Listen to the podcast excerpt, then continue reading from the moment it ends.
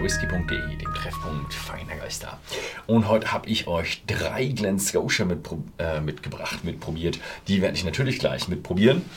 Aber ich kann euch erstmal vorstellen, was wir hier haben. Wir haben Glen Scotia 10 Glen Scotia Double Cask und den Campbelltown Harbor. Und ja, die werde ich jetzt in den nächsten Tagen für euch probieren und euch dann meine Eindrücke geben, wie denn so die Glen Scotia sind. Denn sie haben ein neues Design. Also ich mache das nicht aus irgendeinem Grund, sondern es geht hauptsächlich um das neue Design.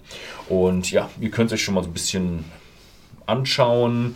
Ich denke mal, vielleicht habt ihr auch schon ein paar Fotos auch schon im Internet gesehen. Vielleicht habt ihr sie auch bei whisky.de im Shop gesehen. Da sind sie nämlich auch verfügbar. Hier ein bisschen weiter hinter.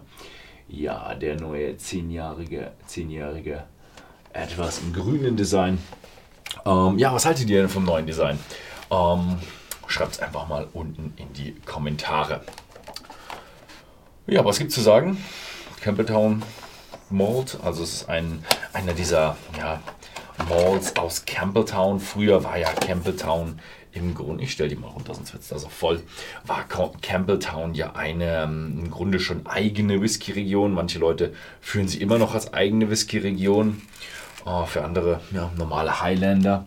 Denn Campbelltown war einst mal die Hochburg des Whiskys ähm, in Schottland. Also Campbelltown ist eine ja, kleine Hafenstadt auf der Insel Kintyre. Was, die ist eine kleine, ja, eine kleine Halbinsel vor ähm, der Küste vor Glasgow und da sind zurzeit sind es glaube ich drei Brennereien, aber jetzt sind wieder so ein paar, gab es wieder ein paar Gerüchte oder ein paar ja, ja, Anstrebungen dort wieder mal Brennereien aufzubauen und ja, hoffentlich werden es mal wieder ein paar mehr Brennereien.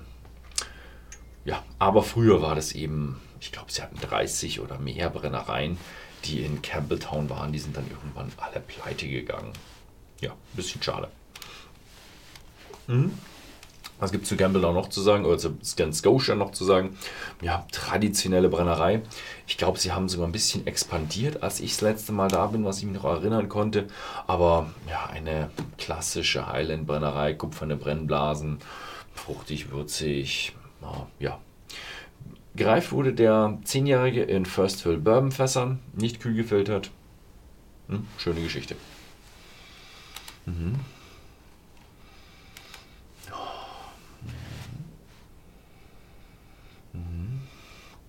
Also es ist so, ja, fruchtig, würzig, so ein bisschen Weihnachten, aber anders, als man es eigentlich von diesem, ja, er hat keinen, er hat nicht diese wahnsinnige Fruchtigkeit, wie es, er hat nichts Traubiges, sondern er ist eher so, so ein mehliger Apfel, so ein richtig schön roter Apfel merkt man schon, ah, okay, das ist eher so eine Fruchtigkeit.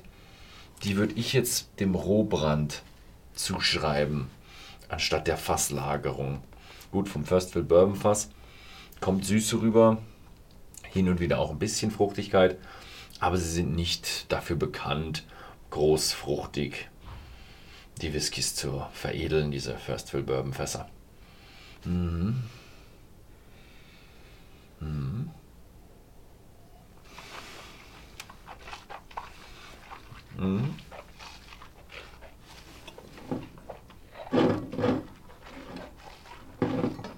Mhm. Klingt jetzt komisch, aber er hat, er einerseits was Intensives, etwas Angreifenderes, Scharfes. Andererseits hat er auch was Rundes. Also im Gaumen spüre ich was Rundes. Vorne im Mund habe ich eher sowas, was mich ja ein bisschen fordert, ein bisschen raus. Ein bisschen so Schärfe, Zitrussäure. Hm, ich will nicht sagen alkoholische Note, es ist eher so, ja, er hat nämlich keinen, es ist nicht so dieser Fensterputzer alkoholische, sondern eher so ein bisschen dieses Britzelnde vom Alkohol. Diese Lösungsmittel hat er gar nicht, sondern es ist eher dieses Pitzelige. Und deswegen habe ich gerade noch auf die Flasche geschaut, weil ich mal gedacht habe, holla, holla, da ist ein bisschen was drin, hm, aber nee, ist nur ein 40-prozentiger.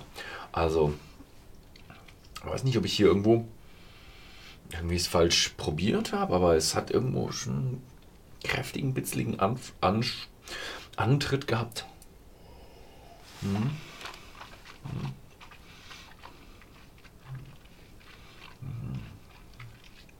Mm. Und ja, oh, jetzt beim zweiten Stückchen merkt man, wie sich mm, die Eiche aufbaut.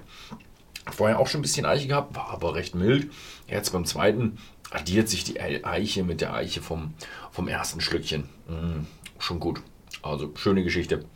Merkt man, ja, Campbelltown Whisky, Campbelltown Single Malt, ist aber wirklich so ein, so ein schöner ja, Mischung aus fruchtig-würzigem Highlander, würde ich mal sagen. Nicht so ein milder Nord-Highlander, sondern ja auch nicht so ein süßer Space Cider, sondern so ein ja, kräftigerer Highlander. Eben ein Campbelltown Whisky. Ja, schöne Geschichte.